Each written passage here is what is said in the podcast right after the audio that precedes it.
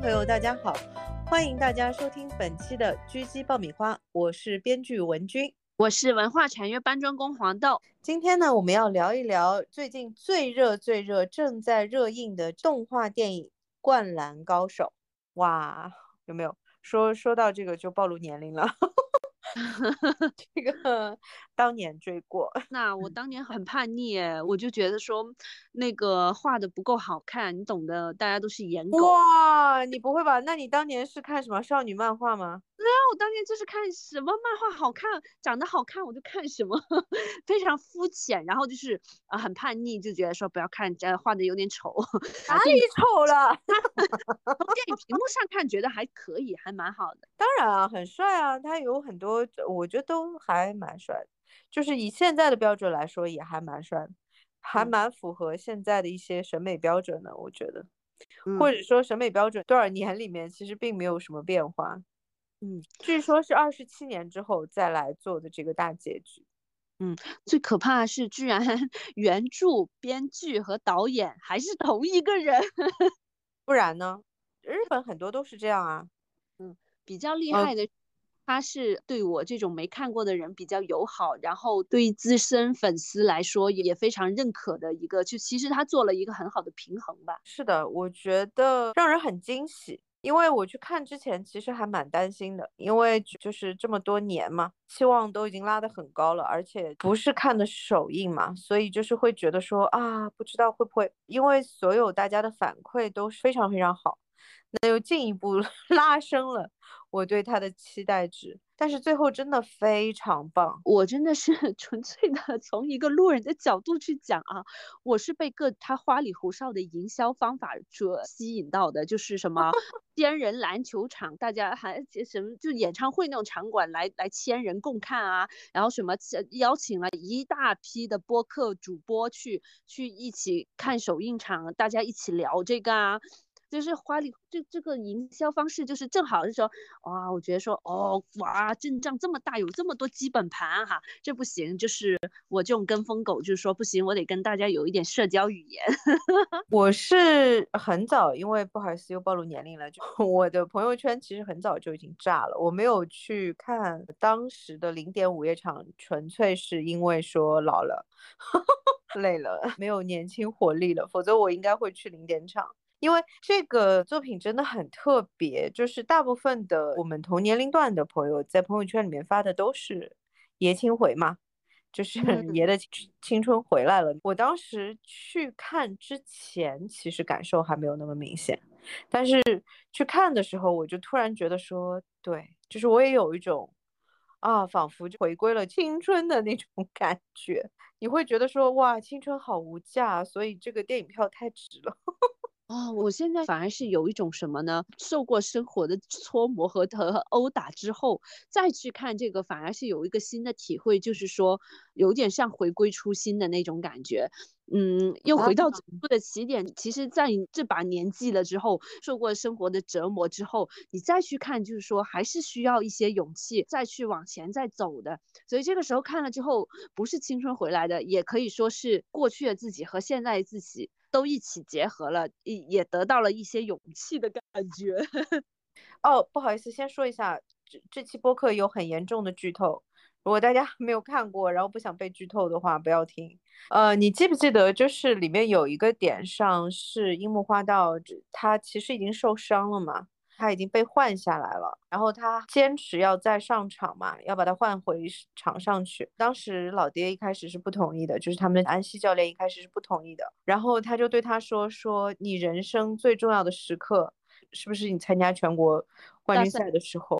对的，他说：“你知道吗？我人生最重要的时刻就是此刻。我现在说到这句台词都在热泪盈眶。然后你当时是能够感觉到的，你知道吗？整个场地里的人都想哭，就是那个感觉。我其实又想回到我们在聊人世间的时候有说到过这个问题，就是说为什么是一个坏人都没有的这样的作品会如此的吸引人？其实就是这个问题。我们都希望我们是生活在那样的一个世界里。”嗯，我们都希望大家依然是热血沸腾，依然是热泪盈眶的，就是很希望是那个状态。嗯，特别的棒。我先说一下吧，就是原来的《灌篮高手》，呃，就是当年为什么会那么疯狂？因为你当时没有参与吗？我 没有参与，我是疯狂的一员。疯狂到什么程度呢？就是虽然没有到那个程度，但是我觉得我算是症状比较轻的。但是呢，确实是他的很忠实的粉丝，然后每一集都会等在电视机前面看。但是这个还不是关键，就是我大学的时候选的是篮球课哦，对你产生了现实中的影响。对，而且我当时的一分钟篮下投篮还不错，状态还蛮好的。而且我们那个时候篮球课是有篮球赛的。其实那个对于一群理工科，然后呢又是到了大学 才去学这个东西的女生来说，其实是有点辛苦的。但是那个时候打得很开心，因为我其实，在重新看《灌篮高手》的时候。我就是在想这个点，它和其他的这种群体的竞技类的，呃，比赛真的不一样。它的人数是没有那么多的，它就是五个人。如果你看他里面写到小时候他跟他哥哥打球的时候，他其实两个人一对一也是可以的，one on one 也是 OK 的。所以他就会非常的强调了每一个人的作用。对。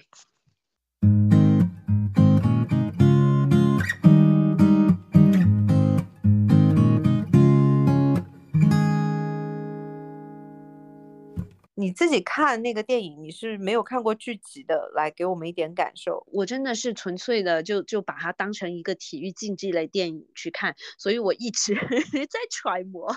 一直在看它的叙事方式。你看它叙事方式就很明显嘛，而且它切入点非常好玩。从整个大赛中，你知道起关键人物的那个 key person 是樱木花道，但是他的叙事角度从一开始到结尾，那个慢节奏的叙，它两个时空交叉的嘛。慢节奏的那个是他们团队里的小个子，呃，宫城良田的角度去写的，写他怎么家里人去世，怎么样被欺负，怎么样才从小混混变成真的去打球的这样人一个系列。然后另外一条线就是这个全国大赛线，我一直在想说这两个小时怎么填充，但其实他这样交交换交换，你到最后会觉得说，嗯，这个时间是刚刚好的。然后他慢的叙事节奏非常慢，你会看到海浪啊。呃，然后是不断拍打篮球的声音，然后切换到快节奏的时候，你就会看到呃，所有人都是在抢球、打球、上篮，就是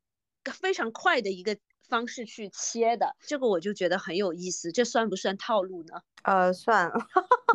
就是一边特别快，一边特别慢，其实是一种会让观众永远保持兴趣的一种方式，就是你会觉得永远好奇嘛，因为你不知道他下一步。会是怎么样来切这个节奏？但是其实我想说，比很多，我觉得他这一点至少是近几年看的一些美国大片的这种改编方式，其实是要好的。他依然没有忽视故事本身，因为我觉得其实《灌篮高手》这个作品是非常典型的日本作品，就是很燃向的这样的作品。这个其实是日本的这些漫画、动画他们最擅长的品类之一。真的是他们应该做什么样的一个设计，应该怎么样讲故事，怎么样去展开，非常非常的日本。这是一个一看就知道是日本做的作品，但是呢，它依然是非常非常严谨、很讲究的。这个我觉得真的比好莱坞的那些套路要认真了。我们当时研究说他为什么找了宫城良田那个视角，是因为确实其他的角色都已经写过无数遍了。对我当时就想应该是这样，但是他其他角色也没有缺失啊，他其他角色的塑造主要是从在场上去塑造哦。他用了不同的视角，比方说那个赤木刚宪，就是大猩猩，他是从宫城良田这边去的，包括那个三井嘛，就是那两个角色，因为他本身和良田都是有交集的，所以他就是从良田的视角去写。他们那两个角色，然后樱木花道没有正面交代，除了他满场跑各种搞笑担当，他依然是搞笑担当。By the way，我真的超级喜欢他的搞笑，好中二，但是就一个角色可以既那么燃，然后又那么逗比，就非常的难得。整个的队伍里面最燃和最搞笑的这个担当都在他一个人身上，我觉得这个是非常不容易的。对，樱木花道和流川枫基本上是从赛场上去呈现的，其他几个人确实，包括安西教练都会在他的回忆里有出现。对。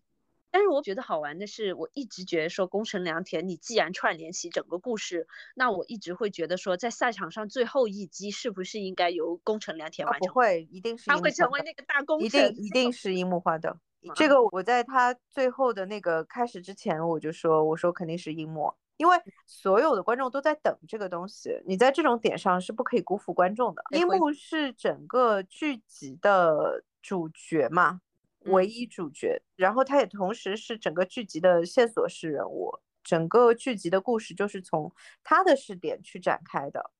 所以呢，到了这个动画，我觉得它可以换视点，它可以换 POV，但是它是不可以换主角的，就是主角依然是要樱木花道。嗯，然后樱木的点真的也很不一样，是你如果换掉他的话呢，整个的那个燃的感觉其实会打折扣。嗯。他有他的角色特殊性，有一个特别有意思的地方，就是他真的是什么都不懂。他是一个篮球的门外汉，他当时进入球队，一直到他们整个球队打到全国联赛，他一直是半个门外汉。他的很多的知识是没有的。你看他在那个电影版里面也是有二次传球嘛。禁区里面不可以二次传球的，你已经传过一次球了，你就必须是你要么就是投篮，你不可以说我运了一次，然后我我准备要投了，然后我想了想，我再运一会儿，这是不行的。嗯，很多这种的点他是不懂的，这种非常非常初级的规则错误他都是会犯的。然后聚集的时候用了一个非常聪明的点，就是用的也是在他身上，因为他是个门外汉嘛，所以所有关于篮球的科普都是放在他这边。哎，对，然后还有一个点就是说无知造成勇敢嘛，对对对，所以他就特别勇嘛，本质上他是个不服输的类型的人，这两点也并不矛盾，在这个电影版的体现也很明确，就是他是为了救一个球所以受伤的，而且那个受伤的过程很夸张，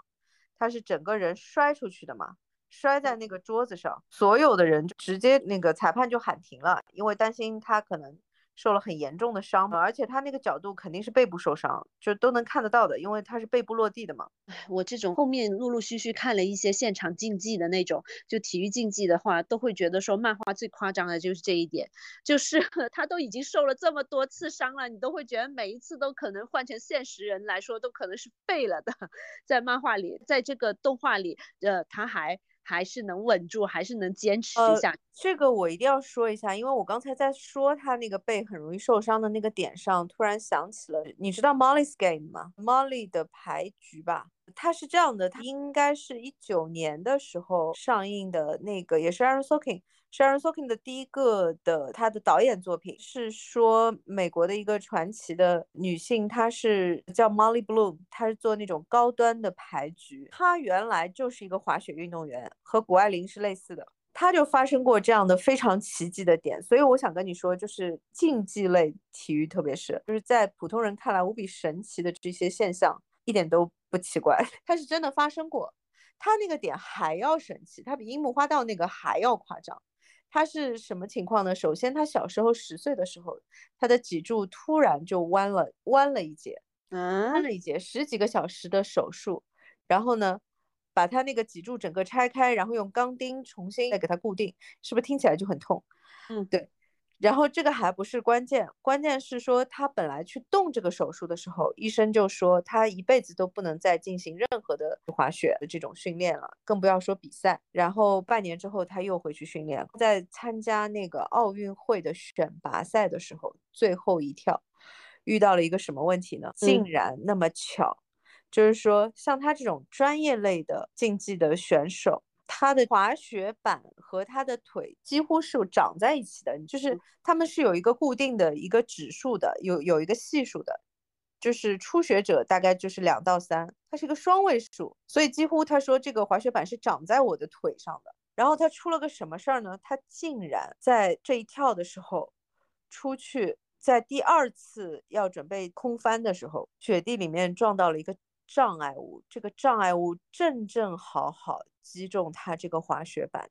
整个脱钩，啊一个板掉了。对的，神奇吗？我操，这种事情都有。然后他整个人就飞出去了，你知道吗？你想想看那个速度、那个角度，我天，整个人飞出去，然后砸在地上。他说他当时的心情就是在想说，他在想他十岁的时候用来固定他的脊柱的那个钢钉，他飞出去的时候在想这个事情，然后他竟然没有瘫痪，没有什么，什么都没有，这不得不说啊，人人是不是？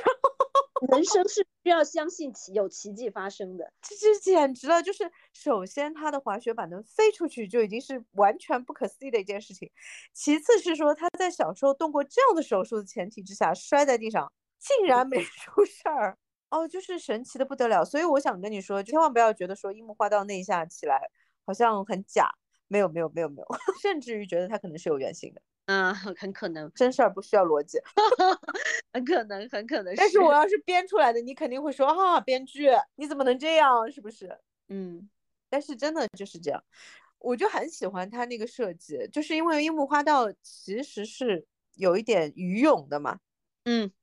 不是那种聪明的，但是其实整个的片的，我觉得最大的魅力就是在这里，他们是一群傻乎乎的理想主义者，但是呢，他们总是可以坚持到胜利，他嗯。们被无数次的打击，无数次的跌倒，但是他们从来不放弃，啊，是是的，这。个是非常非常动人的。在场上的这条叙事线本来就是逆风局嘛，一开始是被人狠狠的压着的嘛，也是一个他们自己跟自己的心魔做斗争的一个嘛。你想想看，他们每个人都有自己不确信，或者是说他们受阻碍的地方，其实是整个赛场也就几十分钟，他们其实一直在在努力跟这个做斗争的。我记得一开始的时候，前半段的时间，他们已经落后了十几分了。当时，然后是谁啊？反正里面有一个角色，就是在说，像我们这样的球队能够打到全国联赛的这个总决赛嘛？他说主要靠的就是心态好。我觉得这句话太好笑了，然后你就可以听得到现场有观众在笑，你这是非常有自知之之明的 说法。是的，我们靠的不是任何其他的实力，我们靠的是心态好。而且很好玩的是，确实是最后是心态拯救了他们。你看，包括他们自己不屈不挠的状况，是影响了整片场域的观众的。因为一开始他已经就已经被对面那个山王高中堆后援团给吓蒙过去，就整一排都是他们的，就是这个气势。我觉得这一点也也跟现代竞技体育很多时候，尤其是单人网球这种单打独斗的运动啊，其实网球选手真的很容易会被现场的这种气压倒性的，例如说像法网这种，就是是纳达尔主场跟纳达尔对攻的这个人，必须心态素质得非常好，就是因为法网是纳达尔的圣地，基本上整个法网的人都在支持纳达尔。我那个时候因为在《灌篮高手》之后会看 NBA 的球赛嘛，其实乔丹在他的顶尖的点上面，就是他状态最好的点上，是经常有这种压分反超的表现的。这是为什么乔丹是神，嗯他没有任何的身高优势，但是他就是这样子，他是一个各方面特别特别全面，然后呢，他又是一个心态特别好，永远可以在最关键的时刻发挥出作用。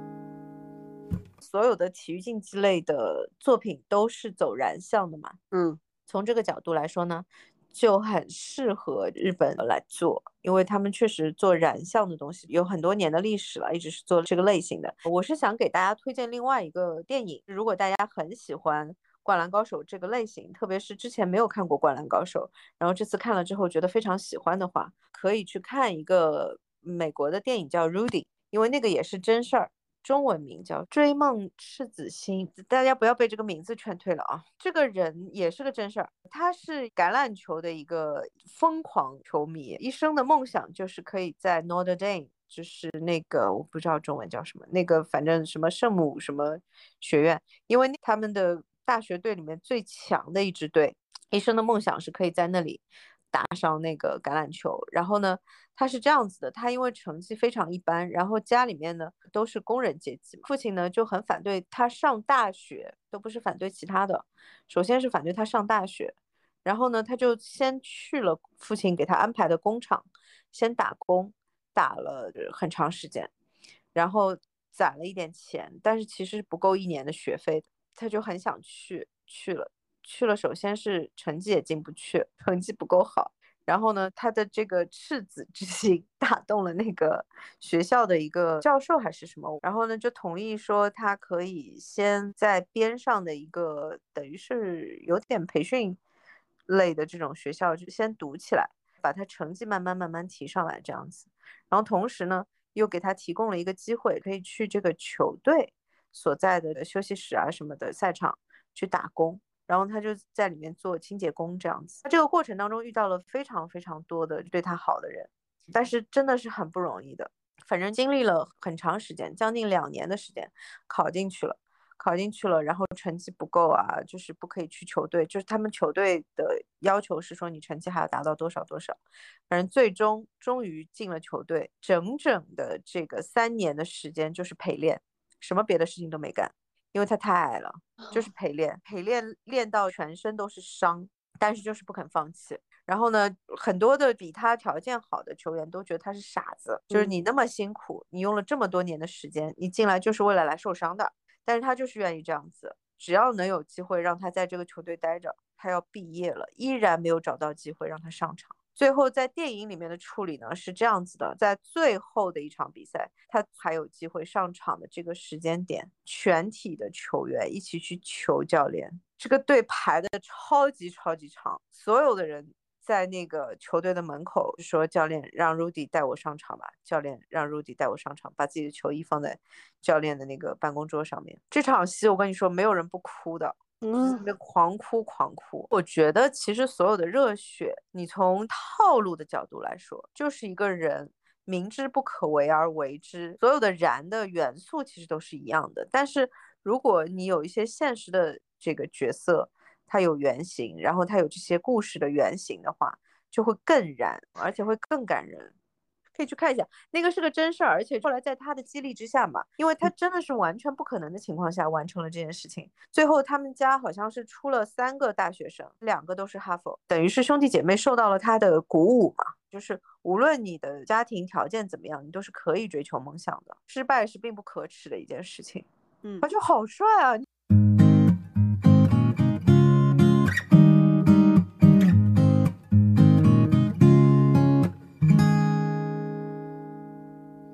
我们再回过来讲一讲这个剧集类的时候，就是我为什么说樱木花道是绝对的主角，就明知不可为而为之。他的勇敢里面有很多的部分应该是他的无知带来的，但是更多的部分是他这个人就是不服输。他这个故事，樱木花道的故事算不算也算是那种 类似屌丝逆袭、天选之人吧？他用的其实是一个很老很老的套路，就是天选之人。因为他虽然是对篮球是门外汉，什么都不懂，但是他天赋超级好。你发现没有？他那个电影的那个版本里面其实也有写，就是他有两个那个抢篮板，都是让对方无比的惊讶的，就觉得怎么可能？这个人怎么可能跳到这个位置？怎么可能速度这么快？包括就是他受伤以后，觉得他不可能跳得起来，他竟然还是跳起来了。对，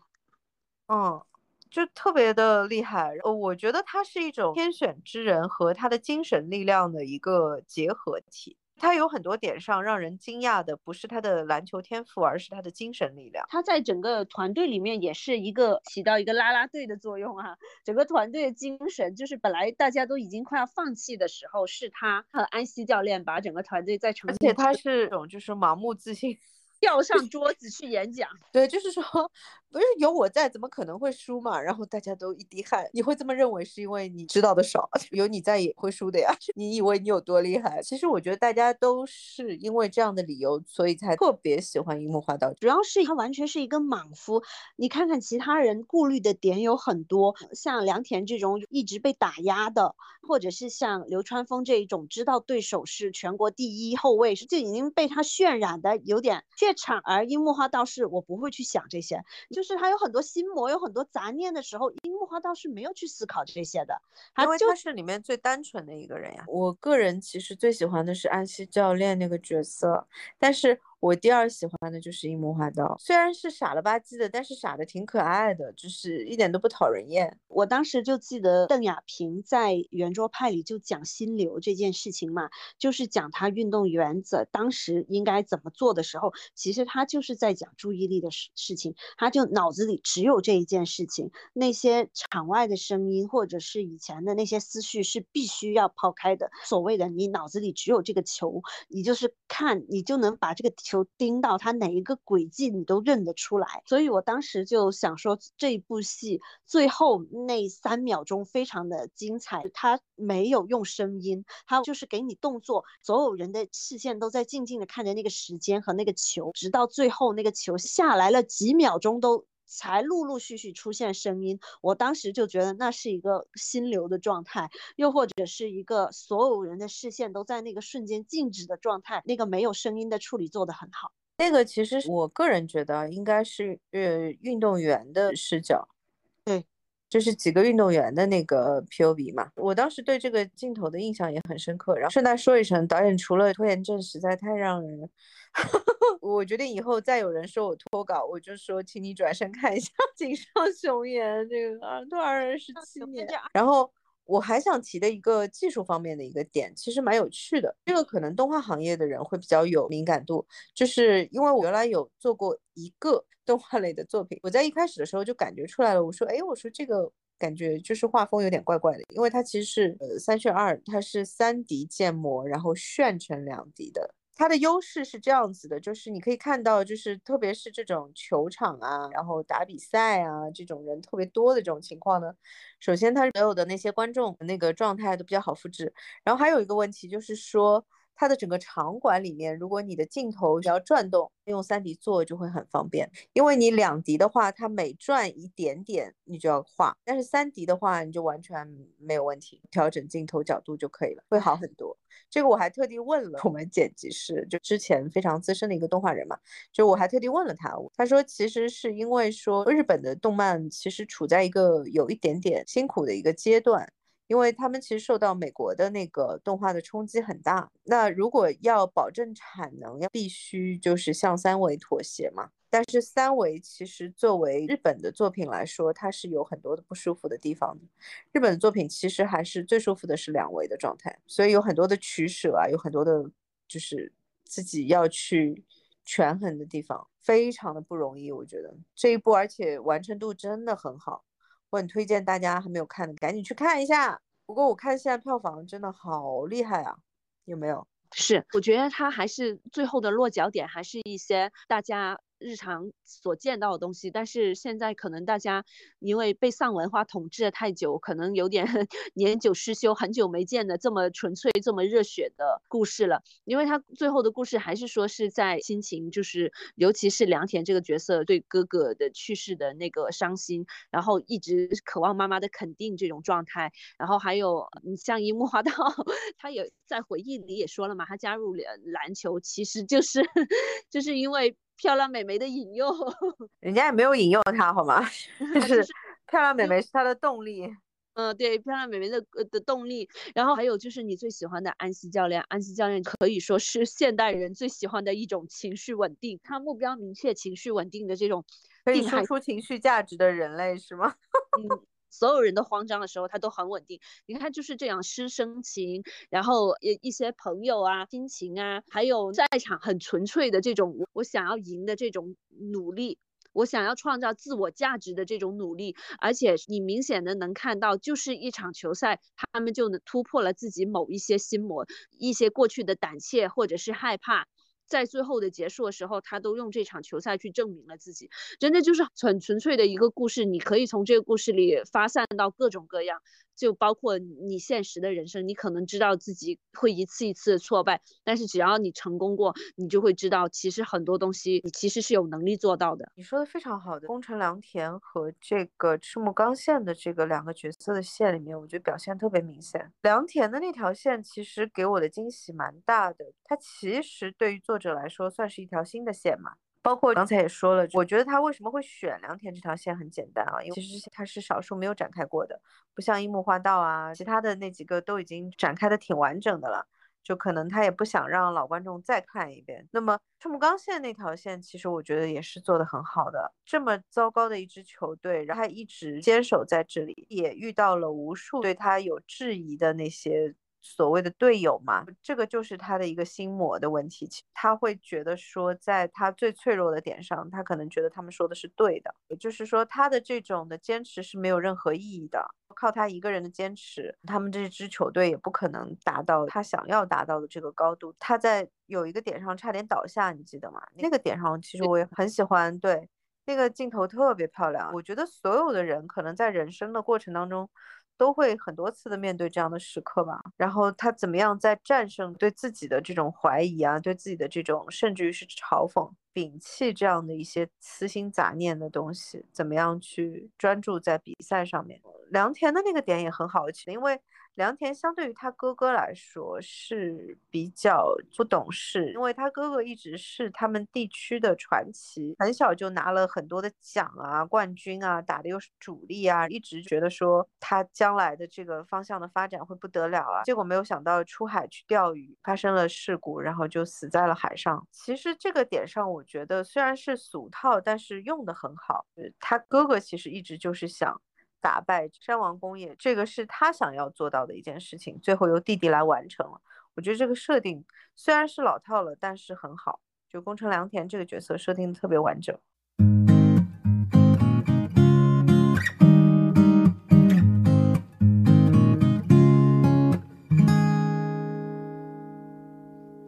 这部戏有足够多的素材是给我们讨论，是给普通人去思考，甚至是给资深粉丝去思思考的。因为良田这条线其实放的很慢嘛，赛场这个这条线放的很紧张，还在不断的穿插这些人的过去，这些人的想法。是你看他很多的那种细碎的剪切的情况，你可以看到樱木花道的过去。看到流川枫的过去，看到三井寿的过去，看到这个团队里各个人的过去，都已经在剪切的时候都已经给你剪好了。我觉得这一波可能某些细节是我这个路人看了就觉得哦，但是可能对于很多当年看过那个动画和漫画的人来说，是一波超级有梗的回忆杀吧。超级有梗的回忆杀，但是我的点主要还是集中在樱木花道和安西教练这一边，这个我觉得是取决于你喜欢谁。我现在看看还是觉得樱木花道是真的超可爱，他每次捏安西教练脸是不是也是一个梗？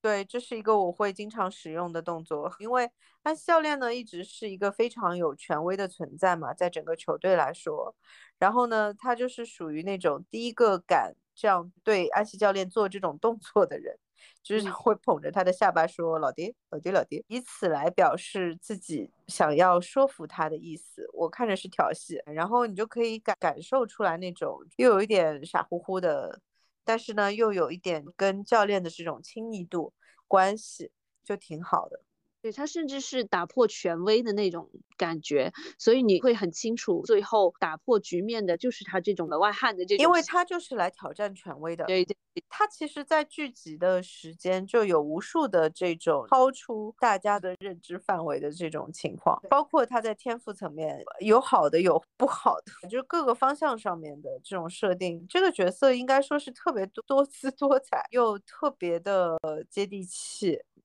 视角的切换吧，就是良田的这个这条线和赛场这条线切换，其实会更加使赛赛场的情况更加焦灼。然那是肯定的。紧慢紧慢紧慢，然后你你就会把紧的那一边显得更加焦灼。这个紧的节奏，其实我从热血之外去看啊，也是觉得说 运动员的很累，因为他在现场中他真的要顾虑太多东西，他还要跟他自己的心魔做斗争。这个时候每次结合现实中的竞技场去看的话，都会觉得说运动员这个角色 到最后就是拼谁心态够好，谁能够坚持下去走到最后。对。这个点上，我在看的时候嘛，我就想起我那天有跟你说过，也是很巧，这个人也是 NBA 的球员说的一句话，因为球迷打起来了嘛，他说比赛只有对我们来说才是战场，我们是去打仗的，对于所有的观众来说，它就是一个游戏。然后因为我在看的时候，那个真的是生死之间。我觉得他这种的剪切方式，包括他这个故事的讲解方式，确实就是让你对这个比赛的结果特别的紧张，仿佛他的整个人生都要被毁掉了。如果他输掉的话，而且是输这么大的比分，这是一个不可想象的事情。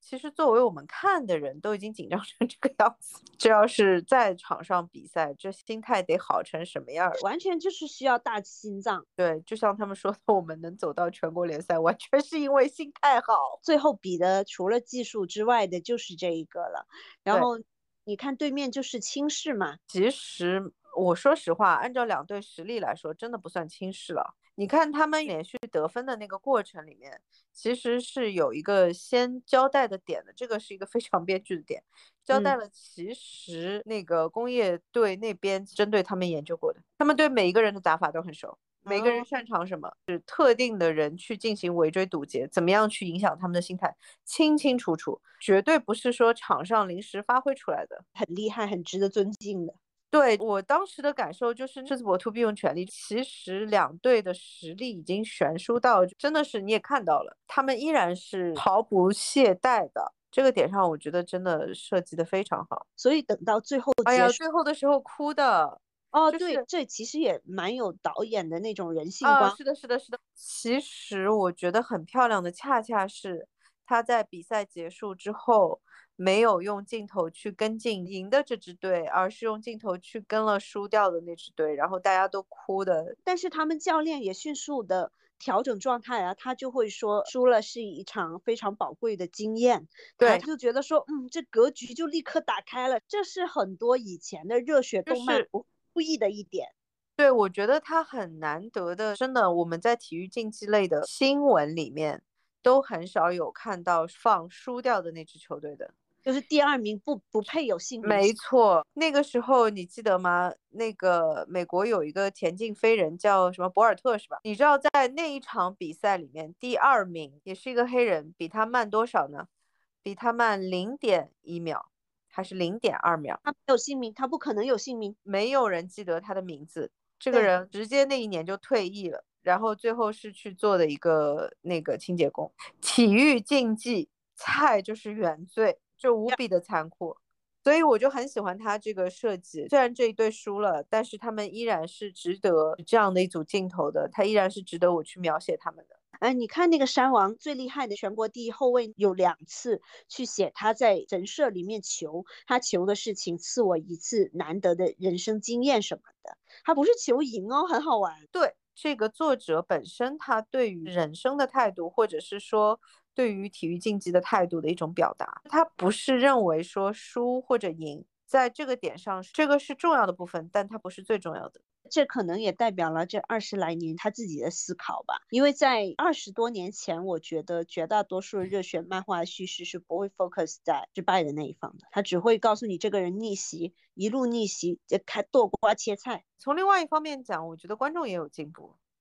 对，如果在之前的剧集类的里面，如果你敢把它写输了，你看看。当然了，就是因为这是最后一部了，也不能把樱木花道他们写输了，不然也是要出事儿的。对，那不是把观众的期待值往地下掉吗？嗯，是的，就是出门右转可以去找中国男足的球迷。啊，为什么我们什么事情都要 Q 中国男足呢？哎呀，真的太俗套了。可是我真的很想 Q 他们，你知道为什么吗？因为中国男足唯一的一年冲出亚洲那一年，米卢那一年，我是看球的，不是第一场就输了吗？那个时候整个的校园里面，大家已经愤怒到在砸电视机。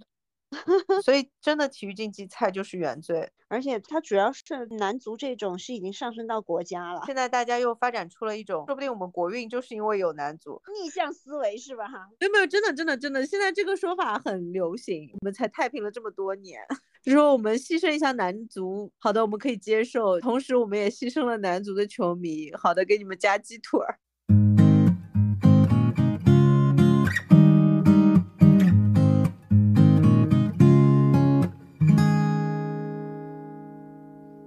话说这一部也通经常会让我想起去年还是前年那部《雄狮少年》。《雄狮少年》其实讲的是这一群少年，也是像樱木花道这一种，或者是像良田这种不被人认可、被所有人嫌弃，又是留守儿童之类的这种情况下的小孩儿。然后他去参加舞狮队，选拔的这种嘛。最后他通过一个不可能的任务，他居然赢了嘛。但是最后的结局是这个少年按照他原本的计划去了上海打工，他没有得到什么，他只是在那个比赛的瞬间像烟花一样闪耀了，但是到最后又是回归平常。可是这个设定很棒呀。对对，他会更加偏现实主义。灌篮高手和他莫名其妙的，就是最后那一点人文关怀，或者是那个最后的落脚点，又回归到现实之后，我都会想到这一种，就是可能我们普通人的生活会更偏向雄狮少年。这个点上我不完全同意啊，因为就是说跟我一起去看灌篮高手的